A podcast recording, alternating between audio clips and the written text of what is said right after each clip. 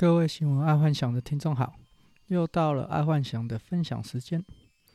今天来听第一则财经新闻：创新版、战略新版，台湾创新版与战略版最快二零二一年七月开板。证交所总经理简立中三日表示，已密集拜访如 Gogoro、KKBOX、IoT 产业、医疗器材或设备。生技新药厂、风力发电等能源产业，希望能成为首波登创新板的公司。说实在，看到这则新闻，我真的有点搞不太懂啊。像 Gogoro 啊、KKBOX 啊、IoT 产业这些，基本上应该有很多的基金或创投，或甚至后面有很多金主哦，会主动找他们，根本不需要。上那些什么创新板啊、战略新板，因为这种公司基本上是不太缺钱的，因为他们很有前瞻性，而且已经早就已经有呃资本筹资的那一些状况了啊，根本不需要不太缺钱。那上创新板跟战略新板干嘛？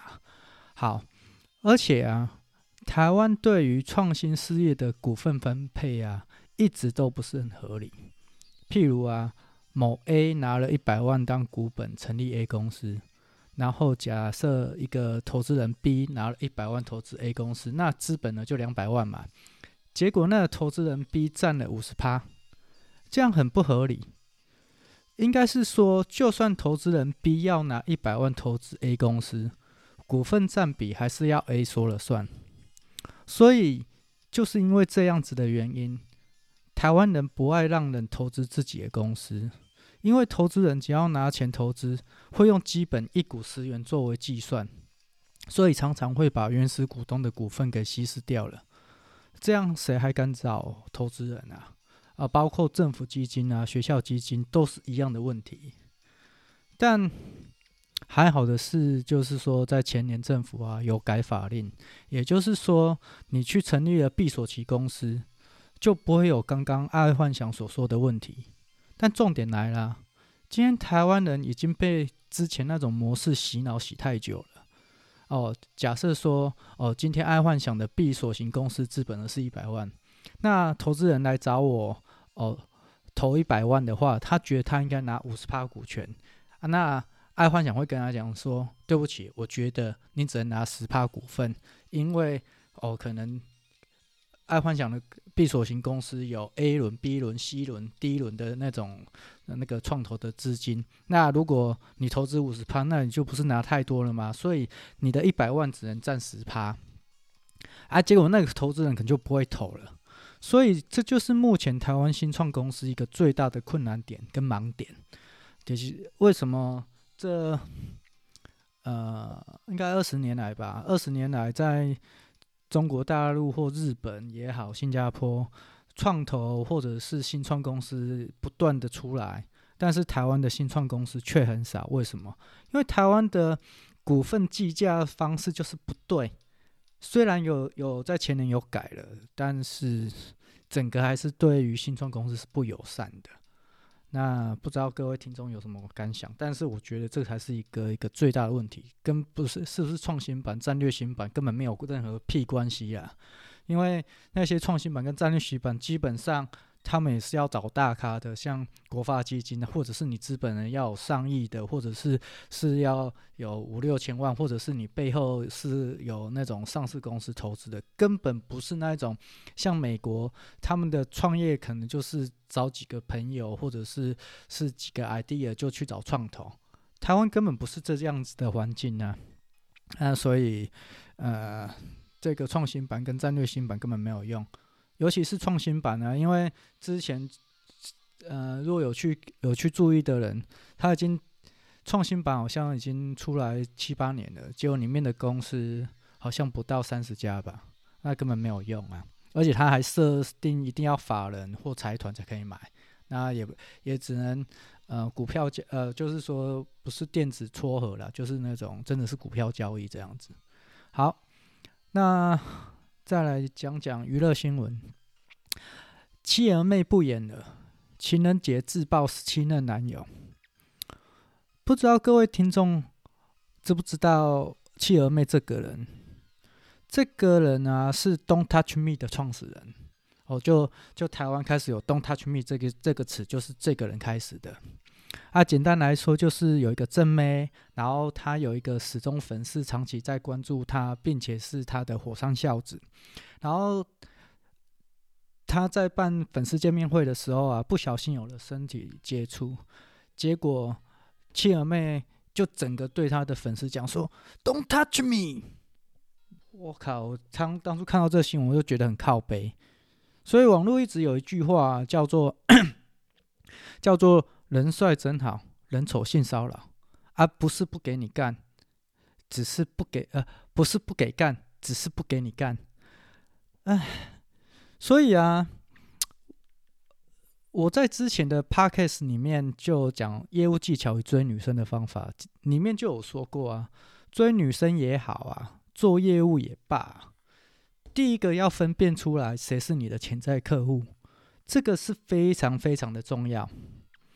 通常最好是在三次交手或是在约会过后啊，就可以立马分辨这个人是不是你的潜在客户，不然到最后也只会变成工具人，或是你浪费了太多的时间精力在一个无法有业绩的客户身上。所以相对来说啊，诈骗集团就是这方面的超级能手，他们能在一到两次的对话当中啊，就知道你是不是潜在客户。而且啊，他在一旦你第一次受骗或者是被骗之后啊，你之后还会继续被骗。为什么？这个就好像女生啊被男生骗上床之后，结果造成那种斯德哥尔摩症候群，也就是呃台台语说的“母港湾”啊，像母港湾，因为你对被害者或者是加害呃，你对加害者产生的情感。啊，所以你就觉得说，你这个被骗的钱，他你想要一直拿回来，所以你不断的投，就是宁愿宁愿相信他说的是真的，哦，就是不甘愿的一个一个一个状态。所以出社会之后，哦，不是出社会，就是毕业之后，从学校毕业之后，最重要的就是学习社会大学。哦，这个是爱幻想的一个心理心路心理路程啊，毕竟。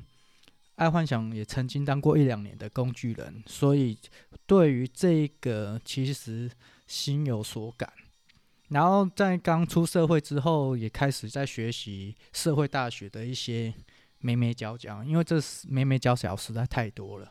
那好险，就是很庆幸的，就是工具人在当初是在高中的高中的时候当的，然后也只当了一两年。然后在出社会之后，就学习了很多社会大学的一些方方面面啊，眉眉角角啊，那这个真的是有帮助我做生意的一个一个方式也手跟手段。好，再来国际新闻，在美国有一家比特币银行的股价在短短一年狂飙十三倍。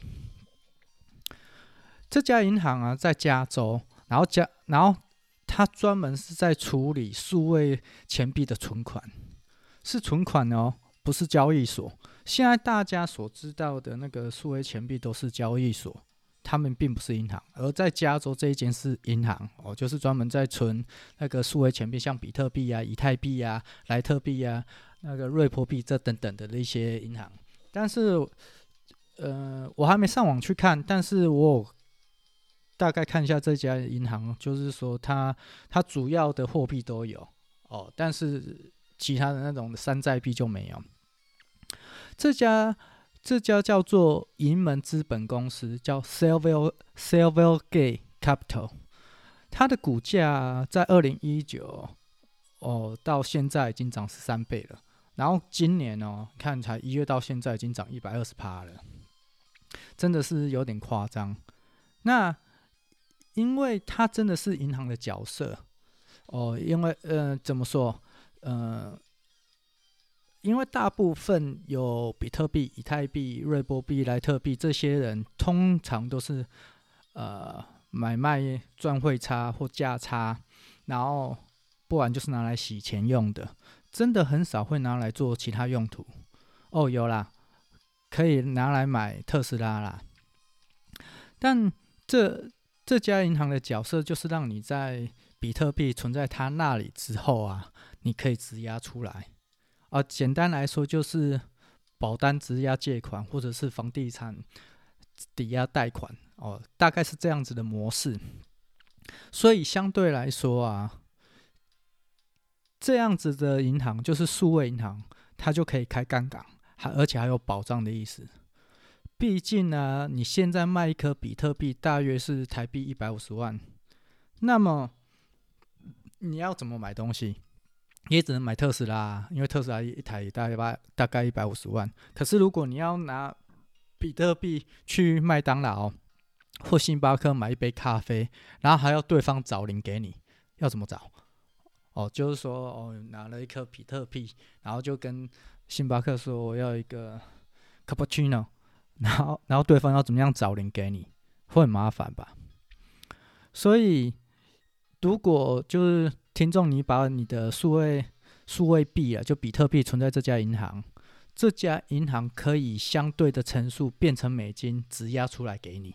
我觉得这个是一个很方便的一个业务。我相信啊，有这个模式之后，很多银行应该会效法。台湾的银行就是很怕把钱跑出去体体哦体制外，那这个就是一个很好的方法，留在体制内。因为毕竟银行如果让你在数位货币这边换来换去，他就赚不到手续费啦，然后存款也不会在他他那边呐。那今天如果他自己当做银行来收受这个比特币或以太币之的的概念，那他就可以把钱留在他的体制内，就是留在他的银行内，就不会外流了。那这个模式我觉得可以认真思考一下，我觉得这还不错啦。哦，这这个这个概念就是把比特币当做银行这样子处理的话，我觉得就是很好，因为毕竟它不用什么手续费，然后在当中可以用利用质押的方式把把比特币再质押出来，啊，这个我觉得还不错。好，再来健康生活，那个阳明阳明跟交大的。阳明跟交大大学找到了潜力药，治疗新冠肺炎的那个的药啊，然后而且比瑞德西韦强数十倍。这个新闻简单来说，就是他利用了 AI 自我学习模型，跑出对新冠病毒最有效的几种药品，而这几种药品分别是那种新型病毒药物，叫 Boceprevir 就是巴瑟匹韦，然后跟特拉普韦、特拉匹韦，跟抗艾滋病药物 Nalfenil 哦，超难念的，然后可用来抗发炎的药物 ZNY 二零六。所以这个概念就是说，如果它一这四种药物一比例混合的话，应该可以拿到很好的疗效。然后阳明跟交大他们已经拿这个去申请专利了。后续爱幻想会继继续注意看是哪家药厂有拿到他们的技转，他应该有机会可以发蛮大的财的。好，那今天爱幻想就分享到这了，然后希望各位听众明天继续收听那个爱幻想的节目。那一样的，如果爱幻想这当中有许多就是讲不清楚的，或者是想要。重点聆听的，欢迎来信来跟我讲。因为爱幻想他讲话有一个有一个缺点，就是说，哎，干呐干呐，就是会常常就是有有一些人会觉得说我讲话是黏在一起。那爱幻想以前没有做过那个广播，那我希望可以慢慢的去调整自己讲话的模式。啊，如果真的造成你们听不懂，或者是有点。模糊不清的话啊，我希望你们可以来信来跟我讲，我可以把一些重点的再重新再讲一次，或者是说讲得更清楚一点，或者是那个呃，在例子方面你们想要多听一点也没关系。那嗯、就希望你们来信来跟我说哦。好，那今天就分享到这喽，好，晚安。